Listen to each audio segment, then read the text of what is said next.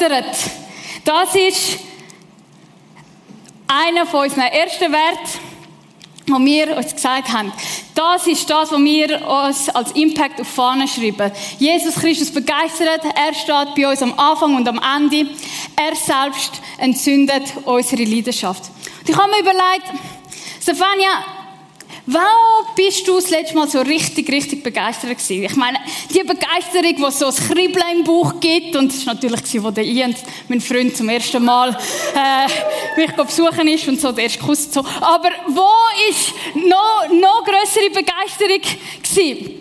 Und das war, als ich ähm, gewusst habe, okay, ich gehe jetzt auf Bern, gehe soziale Arbeit studieren und das heißt, ich darf zum ersten Mal ausziehen. Ich darf zum ersten Mal in meine eigenen vier Wände gehen.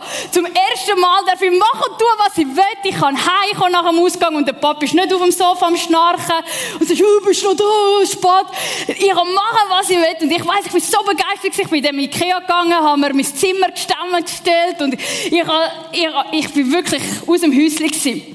Und so ist gegangen die erste Woche, die zweite Woche und die dritte Woche nach dem Döner äh, Fleisch habe ich gemerkt, ja, ist vielleicht nicht wirklich die beste Diät, die ich da mache, oder? Und ich muss jetzt auch anfangen kochen und jeden Tag Pasta.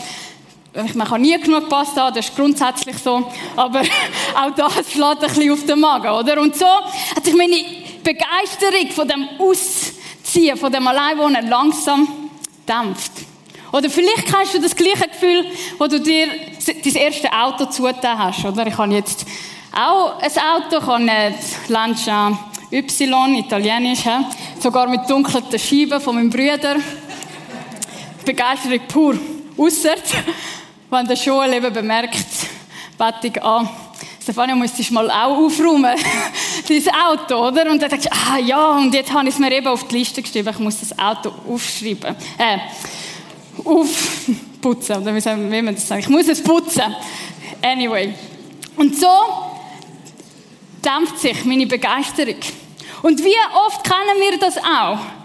Gerade in unserem Glaubensleben, vielleicht auch mit Jesus, dass wir sagen, Feuer und Flamme, yes, Jesus, ich habe dich erlebt und du hast mir, du hast mir vergeben und ich bin frei und ich bin im Praise Camp gewesen, ich habe mit 6000 Leuten Jesus angebetet, Halleluja, und ich habe gebetet und Heilig ist passiert und ich bin begeistert und Jesus lebt und noch mehr, noch mehr und come on, more on fire und Zeug und Sachen.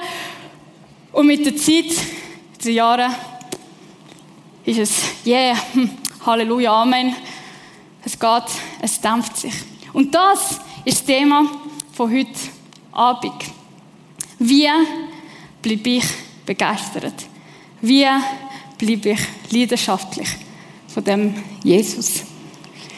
Und mich hat es extrem beruhigt und entspannt zu sehen, ich und meine Erfahrung von diesen Höchst und Tabs mit Jesus, ich bin nicht die Einzige, sondern die Bibel ist voll von Menschen, die genau die gleichen Höhen und Tiefen hatten, ihre Begeisterung, ihre Leidenschaft, der Nachfolge von Jesus. Und ich möchte euch heute Abend ganz einen speziellen Mann vorstellen. Und der war speziell, weil seine Geburt nicht normal war. Seine Geburt ist von einem Engel vorausgesagt worden. Es ist gesagt, hey, und der wird von Geburt an wieder mit dem Heiligen Geist gefüllt sein. Und das ist der Prophet, wo Leute vor 600 Jahren gesagt haben, der kommt und der tut den Weg vorbereiten. Wenn der kommt, dann ist Gottes Reich nach. Wenn der kommt, dann passiert etwas. Dann kommt endlich der Messiah, dann kommt endlich der Retter, dann kommt endlich der, wo Frieden bringt, der, wo von allem Bösen erlöst. Und weil das ja so ein Spezieller war, hat er das auch müssen zeigen. Er hat sich nur von Honig und Heuschrecken ernährt, zum Beispiel. Gerade Greta Thunberger hoch zwei. Oder noch mehr. Der war wirklich hardcore. Er hat auch eine Zeit lang in der Wüste gelebt, hat dort intensiv das Alte Testament studiert, auswendig gelernt. Und nachher ist er, genau wie Greta, zu einem Influencer geworden. Er ist aus der Wüste raus an Jordan und hat angefangen zu taufen. Ihr mögt, könnt euch überlegen, es war Johannes der Täufer. Johannes der Täufer, der war begeistert, der hatte eine Leidenschaft, weil der hat gewusst, uh, bald passiert da etwas. Reich von Gott kommt bald. Drum, kehr um von deinen Sünden. Er hat kein Blatt vors Maul genommen. Er hat einfach die Wahrheit gesagt. Und die Leute haben sich taufen lassen. Und seine Begeisterung war, weil er gewusst hat, bald kommt der Messiah. Und das hat er vom Messiah gesagt. Ich taufe all diejenigen mit Wasser, die ihren sündenden Rücken kehren und sich Gott zuwenden. Doch bald kommt einer, der ist viel stärker als ich, so viel gewaltiger, dass ich nicht einmal wert bin, sein Diener zu sein. Er wird euch mit dem Heiligen Geist und mit Feuer taufen. Seht ihr den Kontrast? Ich Wasser, er Feuer. Ich stark, er noch stärker. Ich mächtig, er noch gewaltiger. Und das ist sein Bild von dem Messiah, von dem Retter. Messiah heißt Retter, der Löser. Und viele von uns kennen die Geschichte.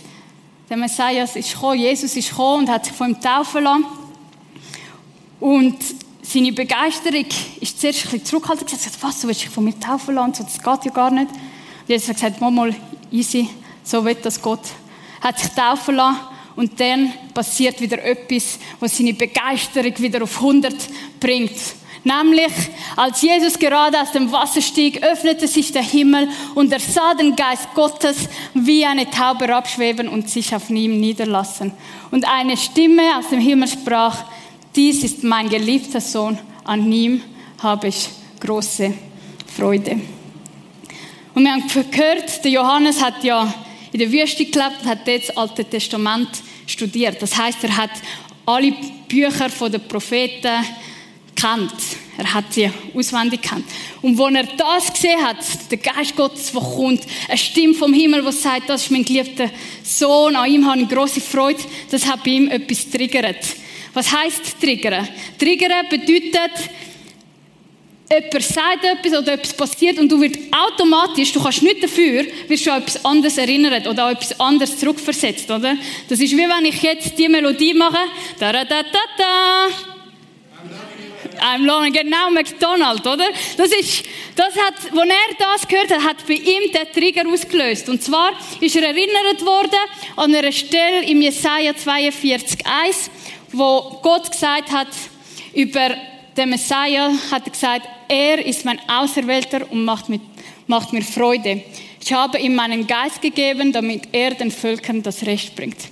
Oder da seht mein Auserwählter, mein Sohn, Freude da, Freude da, Geist, Geist. Und der Johannes hat gesagt, yes, ich habe nicht nur vergebens gehofft, sondern es ist wirklich so weit. Der Jesus, der Messiah, der steht vor mir und der Johannes ist schon feier Die Frage ist, für wie lang? Wir lesen etwas, dass zwei Jahre später der gleiche Johannes, wo ihn nicht mehr zurückgehalten hat, plötzlich ganz eine andere Einstellung zu dem Jesus hat. Johannes der Täufer, der damals im Gefängnis war, hörte von den Taten des Christus. Er schickte seine Jünger zu Jesus mit der Frage, bist du wirklich der, der kommen soll? Oder sollen wir auf einen anderen warten? Bist du wirklich der Retter? Bist du wirklich der, wo du gesagt hast, dass du bist? Bist du wirklich der, wo ich gedacht habe, ich hätte erkannt? Bist du wirklich der, wo meine Leidenschaft entzündet hat? Bist du der? Was ist passiert? Ich weiß nicht, wie es dir geht, aber mich, ich erkenne mich in dieser Frage wieder. Bist du wirklich der, wo du sagst, dass du bist? Wir lesen, er war im Gefängnis. Das heisst, seine äußerlichen Umstände sind eng geworden, sind schwierig geworden. Der Johannes er hat nämlich kein Blatt vor das Maul genommen und so hat er auch ähm, sehr wahrscheinlich, weil er gewusst hat, ja, der Messias ist da, jetzt habe ich keinen Respekt und Angst, sowieso nicht vor niemand. Hat er sogar den Herodes, der König war, angegriffen und gesagt, hey, du, dort hat es man, ich schaue lieber da, du schlafst mit der Frau von deinem Bruder. Das ist als allerletzte. Das sieht Gott und das gefällt Gott nicht. Und der Herodes hat sich das natürlich nicht gefallen lassen, ist natürlich mächtiger gewesen und hat ihn ins Gefängnis geworfen. Ist der Johannes im Gefängnis gewesen, weil er ein schlechter Mensch war? Hat er etwas Falsches gemacht oder gesagt? Eigentlich nicht. Eigentlich ist er für die Wahrheit eingestanden. Und vielleicht ist es dir auch so gegangen, dass du irgendwann mal in der Klasse aufgestanden bist und hast gesagt, hey, look, ich glaube, dass Jesus der einzige Weg ist. Ich glaube nicht das Pluralistische und so. Oder, und aufgrund von dem bist du ausgrenzt worden oder ausgelacht worden oder, weiß auch nicht. Oder vielleicht hast du gefunden, hey, diese Lehrstelle, dieser Job, das ist mein Ding, da gehe ich auf. Danke, Jesus, dass du mir das gegeben hast und so. Und du hast dich voll reingegeben. Du hast mehr geschafft, als du hast müssen. Und trotzdem, was passiert? Du bekommst eine Kündigung. Hast du irgendetwas Falsches gemacht? Hättest du irgendetwas besser machen können? Absolut nicht. Die Umstände haben dazu geführt, dass du deine Stelle verloren hast. Was löst das aus? Frust, Wut, Unverständnis, Distanzierung, die berechtigte Frage, Jesus, bist du wirklich der, wo du gesagt hast, dass ich bin? Du sagst, dass,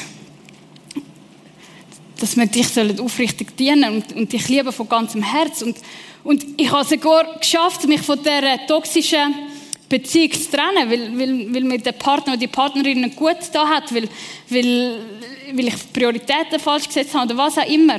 Und trotzdem, sieben Jahre immer noch Single. Bei mir sind es zehn. Hallo? Hallo? Versteht ihr? Schwierigkeiten von außen können unsere Begeisterung, unsere Leidenschaft für Jesus dämpfen. Aber beim Johannes sind es nicht nur die äußerlichen Umstände gewesen. Nein, es war auch etwas anderes etwas, was bisschen tiefer gegangen ist. Der Johannes war so begeistert von dem Messias, von dem Retter. Vielleicht äh, kennen die einen die Netflix-Serie, der Messiah. Die, also es geht einfach darum, es gibt jemand, der kommt, der erlöst, der eigentlich der Ungerechtigkeit endlich mal ein Leiden macht, eine Grenze setzt und sagt so nicht mehr. Und das ist das Bild das der Johannes vom Jesus hat. Er hat gedacht, jetzt kommt der, der uns politische Macht gibt. Jetzt kommt der, der uns endlich von den Römern befreit. Was hat Jesus stattdessen gemacht? Hat er sie von den Römern befreit? Nein. Er hat gesagt, du ja deine Steuern zahl am Kaiser, das, was am Kaiser gehört und das Gott geben, was Gott gehört. Hat er äh, gesagt, äh, hat er die Römer bevorzugt äh, oder die Juden bevorzugt? Nein. Er hat den Sklav von einem römischen Hauptmann geheilt. Nichts Glorreiches, nichts mit Macht. Und das ist irgendwie nicht rein in sein Bild von dem Messiah, den er hat. Und das Bild, das hat mich an ein Zitat erinnert von meiner Gimmi-Zeiten, nämlich der gute alte Max Frisch. er hat etwas Schönes geschrieben, du sollst dir kein Bildnis machen, es lohnt sich den ganzen Text mal zu lesen. Anyway, er sagt, unsere Meinung, er beschreibt Beziehung zwischen den zwei Liebenden. Unsere Meinung, dass wir das andere kennen, ist das Ende der Liebe. Man macht sich ein Bildnis. Das ist das Lieblose, der Verrat. Was sagt er da? Er sagt, eigentlich, du liebst jemanden, weil, weil dich etwas am anderen fasziniert. Weil das, das ist wie ein Mysterium. es wird nie langweilig mit dieser Person. Du entdeckst immer neue Sachen. Aber der Moment, wo du denkst, oh, ich habe genau gecheckt, was der macht. Ich habe genau gecheckt, wenn ich ihm jetzt anrufe, dann sagt er nein. Wenn ich ihm äh, drei Stunden vorher angerufen hätte, hätte er ja gesagt. Ah, nein, er reagiert so und so. Genau zu wissen, das ist so, wie er tickt und nicht mehr fähig sein, sich von der anderen Person überraschen zu lassen.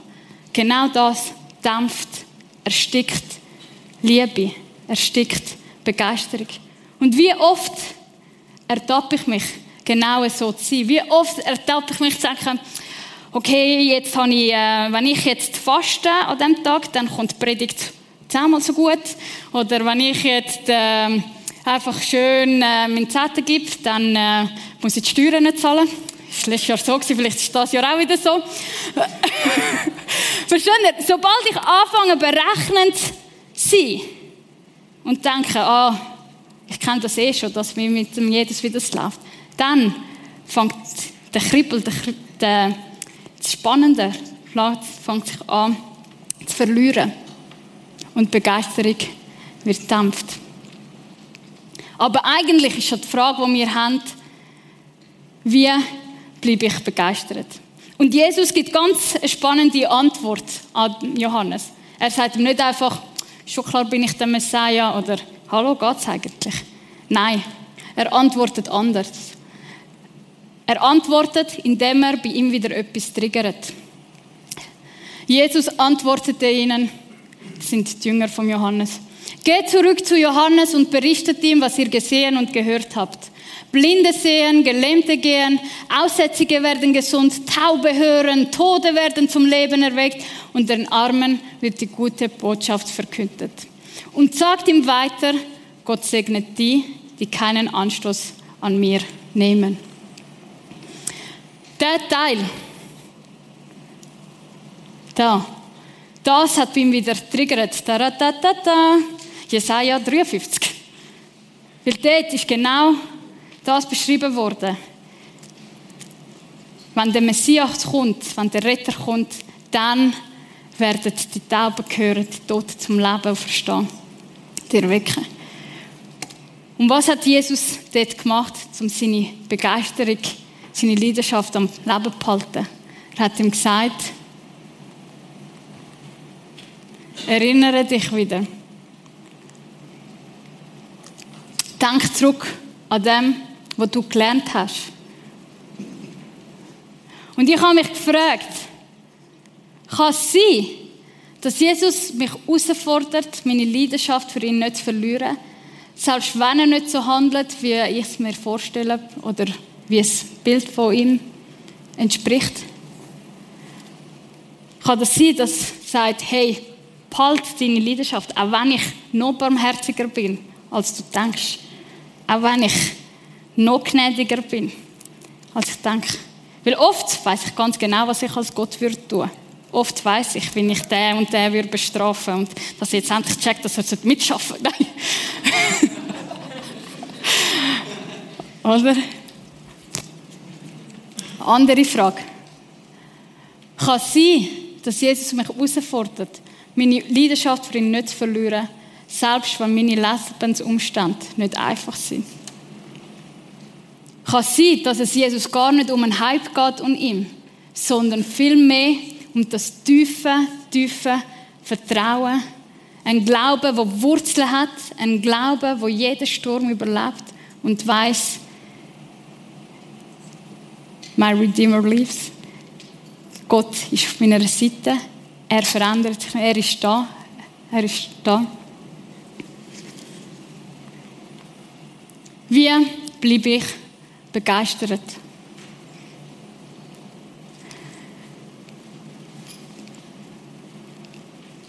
Der Johannes hat eigentlich etwas ganz Gutes gemacht.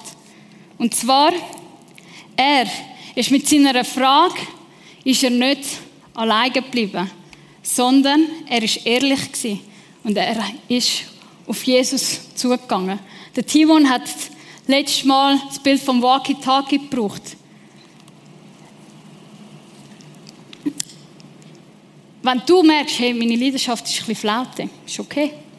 Bist ehrlich. Du musst nicht fake sein oder irgendetwas vorspielen. Es ist völlig in Ordnung.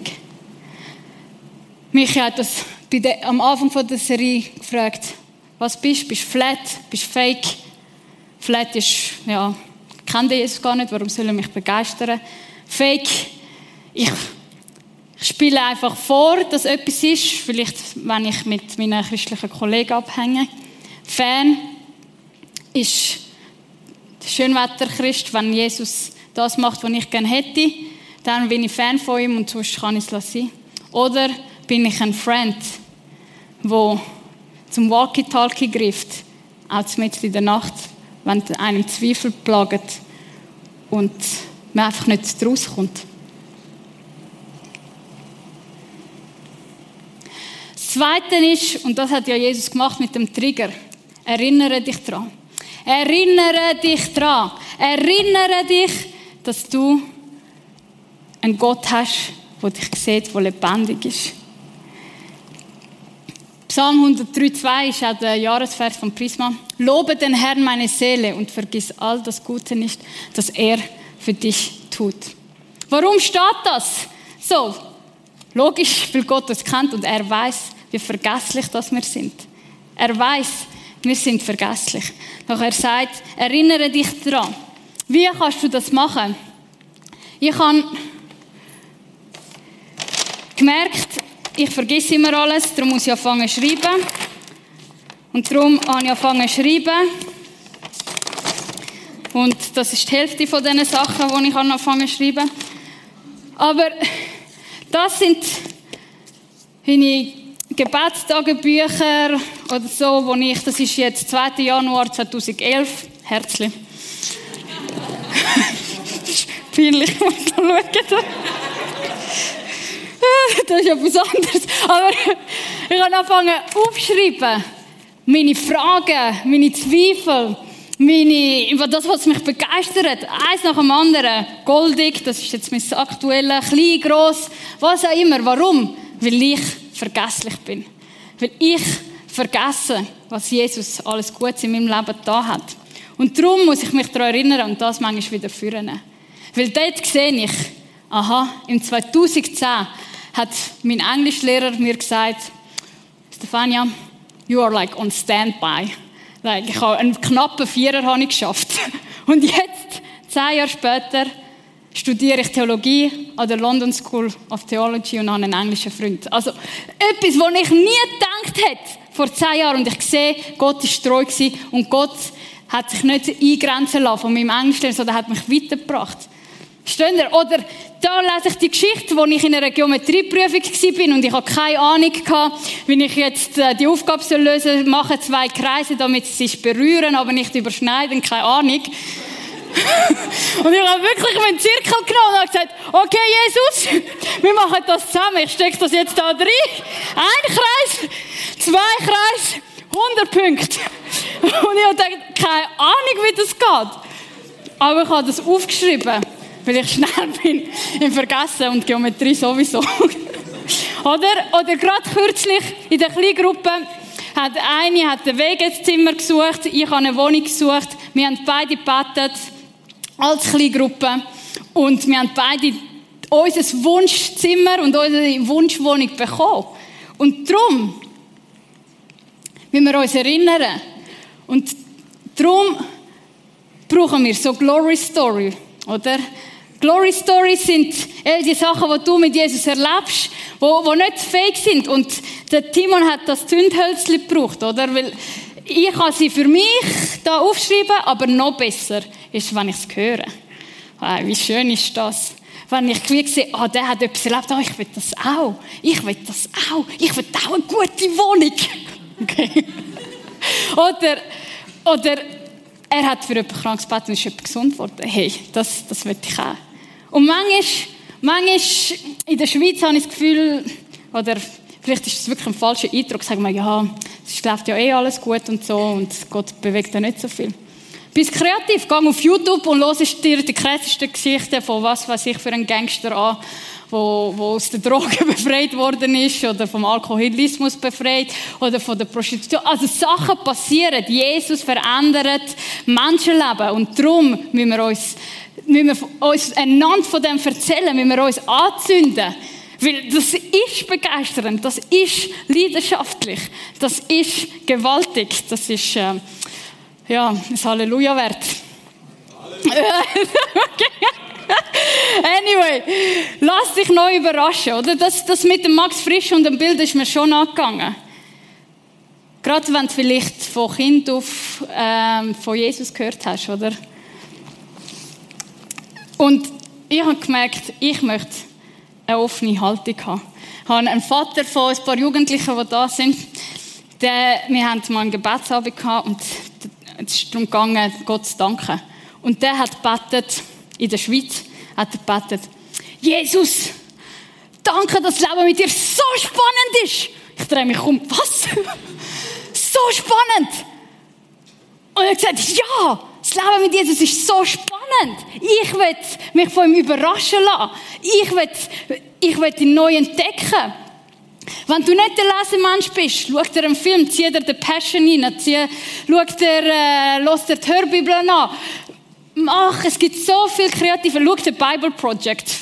Das ist auch gewaltig. Wirklich, auf YouTube könnt ihr das schauen. Jede Geschichte von der Bibel wird dort erklärt. Es gibt so viele Möglichkeiten, um dich neu überraschen zu lassen.